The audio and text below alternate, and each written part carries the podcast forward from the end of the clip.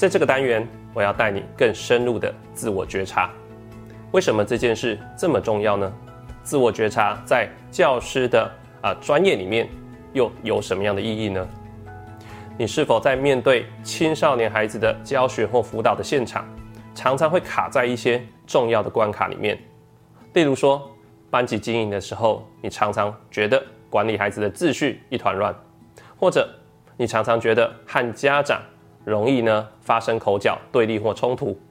那也有可能时候。是常常被学生的某一些特定的问题行为给惹怒、被挑战，或者是你很难容忍学生呢质疑你、挑战你的声音，或者你常常会质疑自己是不是个好老师，会怀疑自己是不是有资格当一个老师。这一些特定的情境常常引发你某一些无助、沮丧或挫败的情绪的时候，你就更应该深入的来。探索自己的内在，因为这很有可能跟你现阶段你的生活压力有关，那也有可能跟成长过程中的某一些特定的经验或特殊的议题，甚至有一些创伤经验是有关系的。所以很多时候，并不是你的教学的技巧不好，班级经营的知能不够，你学的不够多，你不够努力，而是过去可能有一些内在的心理议题卡住了你。而你没有发现，而这些心理议题，它不只呢会影响你的教学工作跟青少年的相处，它甚至会更广泛的影响你的家庭生活、日常的跟同事的互动、朋友之间的关系或者其他的生活任务。所以这项自我觉察呢是相当重要的。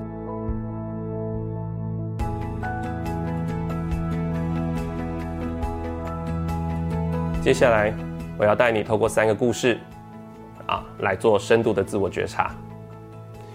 我常常有机会到一些学校，跟学校的老师、啊家长或者孩子谈话，啊做一些呢咨询的工作。那么呢，有一次我遇到了一个老师，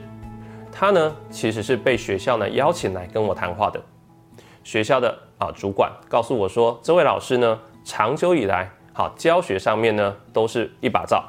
都是在学校里面呢被认为是。啊，班级经营或教学成效非常好的老师，可是呢，这个学期以来发现他怪怪的，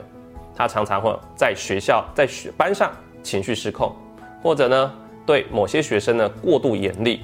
或者呢在出作业的时候出了过多的作业，超过学生的负荷量，同时还会威吓学生，那学生没有做好，他会过度的苛责斥责学生，弄得呢班上的同学开始呢怨声载道，而且也很多的家长。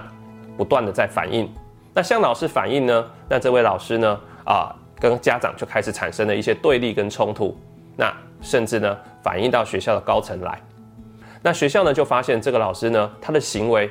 跟过去好像有一些很大的不一样。那么我在跟这位老师互动的当下呢，后来就慢慢谈到，最近他的家庭生活里面出了一些状况，她的婚姻有点亮起红灯。自从她的第二胎的孩子出生了之后。她发现她的先生怪怪的，不太一样的，常常呢出门回来，但是呢跟她先生讲不到几句话，讲话的时候就很容易发生口角冲突。这个婚姻压力让她呢每天呢都感觉到自己生活非常的紧绷。除此之外呢，还有婆媳冲突的问题。他常常觉得呢他在家里面没有地位，可是呢又要花很多的时间好带孩子。所以这样子的一个生活压力，严重的影响到他的情绪，严重影响到他的身心状态。所以他常常呢，就会带着这样子家庭的一个不满，或是怨恨啊怨怼的一个心情，来到学校里面，而不知不觉的把这样子的情绪就丢给了学生，丢给了班上，丢给了呢跟他互动的任何一个人，那影响了他的教学效能。所以呢，我跟这个啊老师谈了之后呢。给他很多的同理，给他很多关怀，让他感觉到有人理解他之后，我就建议他一定要呢去寻求啊心理咨商或者其他的啊心理支持。于是呢，这个老师呢，其实呢他也很愿意努力的帮自己解决问题，所以呢他开始去啊帮助自己啊去求助啊一段时间之后啊同事后来都发现他慢慢又恢复正轨了。所以这故事告诉我们呢，其实我们在很多时候。我们的教学上面，或者我们跟孩子相处上面，为什么有时候会出现问题呢？这可能跟我们现在此刻你的生活压力是有关系的。那么你就要去觉察一下，你的生活压力是怎么影响啊你的教学工作，你和青少年孩子的互动，然后赶快呢寻求解协助来解决这些问题，让自己可以回归啊常轨。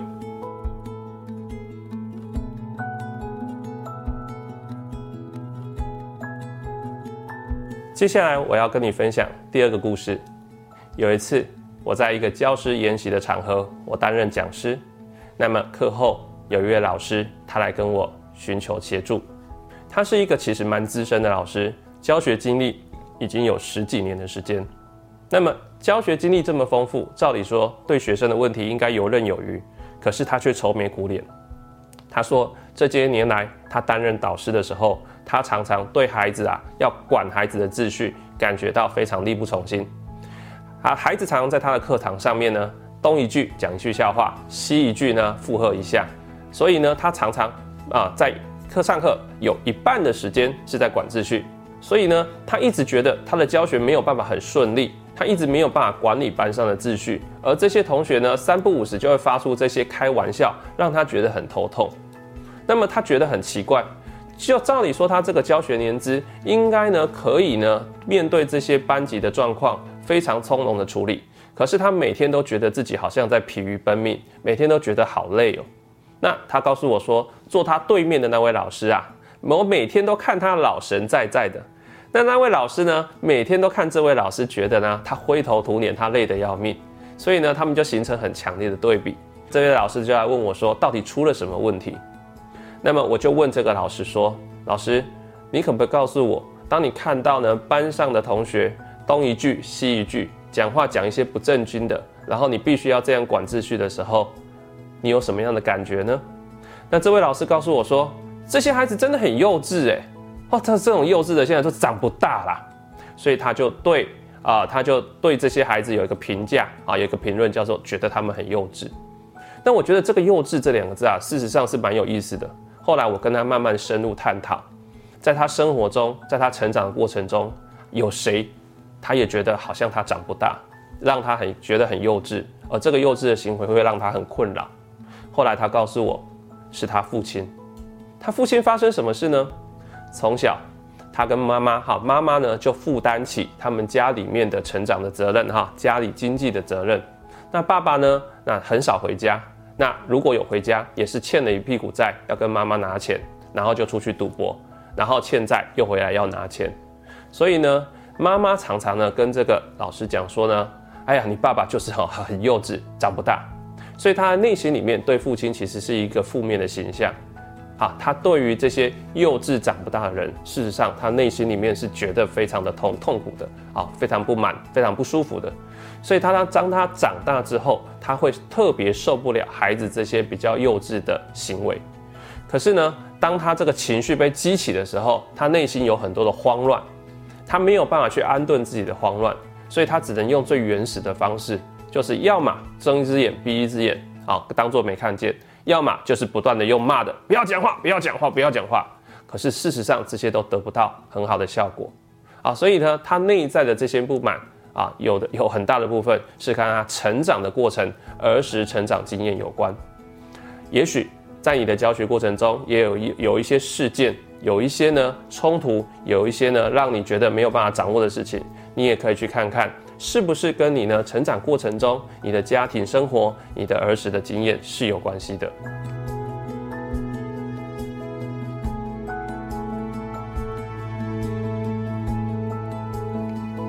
好接下来我要再跟你分享一个故事。这一次呢，是一位年轻的老师来找我。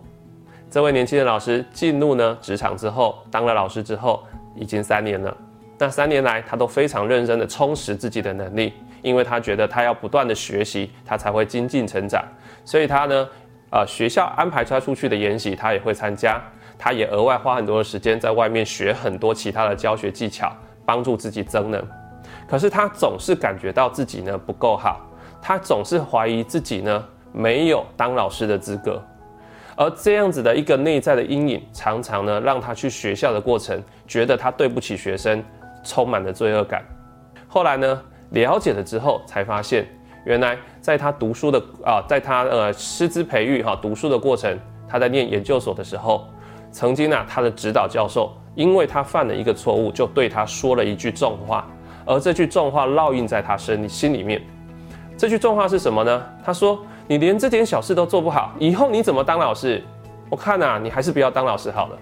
那这句话呢，深深的印在他的心里面。他一直觉得指导教授哎说这样的话，呃，否定了他当老师的资格。那同时一直同时间，虽然他不喜欢听到这样的话，但他也把这句话记住了，他也相信了这句话，他也觉得我不够资格当个老师，我不会是个好老师。所以他即使他不断的努力想当了个好老师，但是他内心里也不断的否定自己。所以。这个老师呢，他的问题就出在他在这个求学经历里面有一个创伤事件。那这个创伤事件就是啊，被他信任的长辈啊，指导老师否定了、指责了。好，那这个可可能就让他成为老师的时候怀疑自己当一个老师的效能。举这三个故事，其实呢，就是要让各位老师去好好的自我觉察。你在面对跟孩子、学校啊或者教学上的问题的时候。有的时候，我们虽然觉察自己情绪，能够呢暂时安顿自己，可是呢内在仍然有一些问题啊需要去处理，所以我们必须要检视我们的生活是不是有一些压力，或者成长过程中是不是有一些呢儿时的经验啊不堪的啊不好的经验，或者是有一些创伤事件影响了我们。当你能够自我觉察，你就比较知道我接下来该怎么办。所以接下来该怎么办呢？你应该要寻求你的同才的支持，跟你的同事、跟你的呢啊啊前辈好好的聊聊，甚至必要的时候去寻求心理智商的支持，好好的探索自己，整理自己。我是陈志恩，智商心理师，让我们慢慢练习和孩子相处的更好。